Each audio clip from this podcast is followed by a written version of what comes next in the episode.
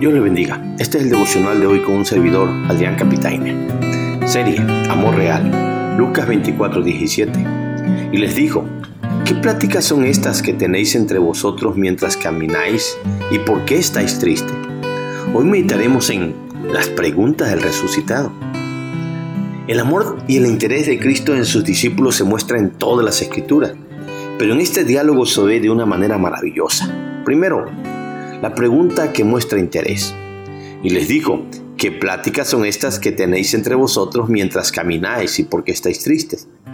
Al acercarse el Señor y caminar con ellos, escuchó su plática y les preguntó que si de qué platicaban y qué los tenía triste, porque ya Cristo había observado y escuchado en su diálogo que había tristeza y lo hace dando a entender como que no sabía, pues la verdad es que Cristo conocía todo aún lo que hay en el corazón de las personas. Juan 2, 24 y 25.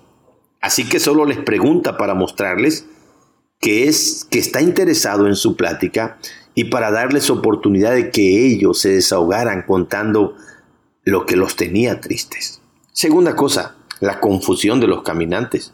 El verso 18 dice, respondiendo uno de ellos, que se llamaba Cleofas, le dijo, ¿eres tú el único forastero en Jerusalén que no ha sabido las cosas que en ella han acontecido en estos días? La respuesta de Cleofa muestra varias cosas. Primero, que ni por la mente les pasaba que quien les acababa de hacer la pregunta era el mismo Señor Jesucristo, que estaban tan cegados para reconocer lo que lo llamaron forasteros que su respuesta igual da a entender que todos los que vivían en Jerusalén y habían venido a la fiesta de Jerusalén sabían que todo lo que había acontecido en aquellos días en ese lugar. Así que por su ceguera los caminantes lo confunden con un forastero. Tercer cosa, la fe errada de los caminantes. Entonces Él les dijo, o sea, Cristo, ¿qué cosas?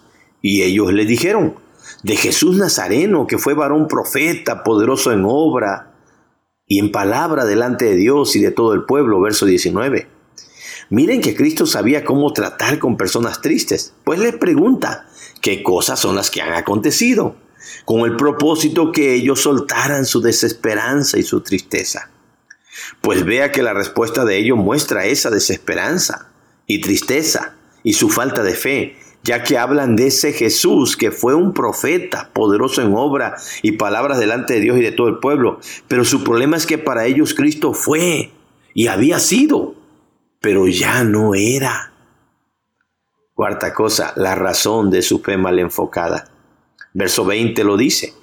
Y cómo le entregaron los principales sacerdotes y nuestros gobernantes a sentencia de muerte y le crucificaron. La razón por la que ellos pensaban que Cristo había sido, pero que ya no era, fue que ellos habían visto cuando lo entregaron los líderes religiosos a las autoridades civiles para que lo crucificaran. Así que para los caminantes de Maús, Cristo no era el mismo de ayer, de hoy, por siempre, como dice Hebreos 13:8, ni el todopoderoso que es y era ya de venir, como dice Apocalipsis 1:8, sino que en ese momento Solo Jesús era lo que había sido, pero que ya no era porque para ellos Jesús estaba muerto. Veamos las lecciones prácticas. Hermanos, confiemos en ese amor maravilloso del Cristo vivo, que nos mira y nos escucha y nos observa en medio de cualquier situación que pudiéramos estar pasando. Por mucho que quieras ocultar tus problemas y tristezas, Cristo sabe y conoce lo que te tiene triste. Quizás sea algún diagnóstico médico, o un problema familiar, o alguna caída en pecado, o una necesidad económica, o lo peor, la pérdida de un ser querido. Pero a pesar de que Él lo sabe, su deseo es que tú se lo cuentes todo en oración. Nunca trates a Cristo como un forastero, hermano que no sabe nada de lo que te acontece, porque Él conoce las cosas aún antes de que sucedan. Y si el Señor te pregunta, No es porque no lo sepa, sino porque Él quiere que te desahogues con Él y le cuentes todo lo que te pasa en oración. Hermano, hermana, no des por hecho que todos conocen lo que pasó en el Calvario. Mira que Cristo quizás hizo esta pregunta, ¿qué cosas? Para que entiendas que hay muchísimos para los que Semana Santa solo son vacaciones, tiempo de descansos y diversión pero no saben que en estos días allá en Jerusalén sucedieron cosas que cambiaron la historia del mundo, pero sobre todo que cambiaron la vida de millones de personas como la tuya y la mía. Así que contemos lo que pasó en Jerusalén en aquellos días.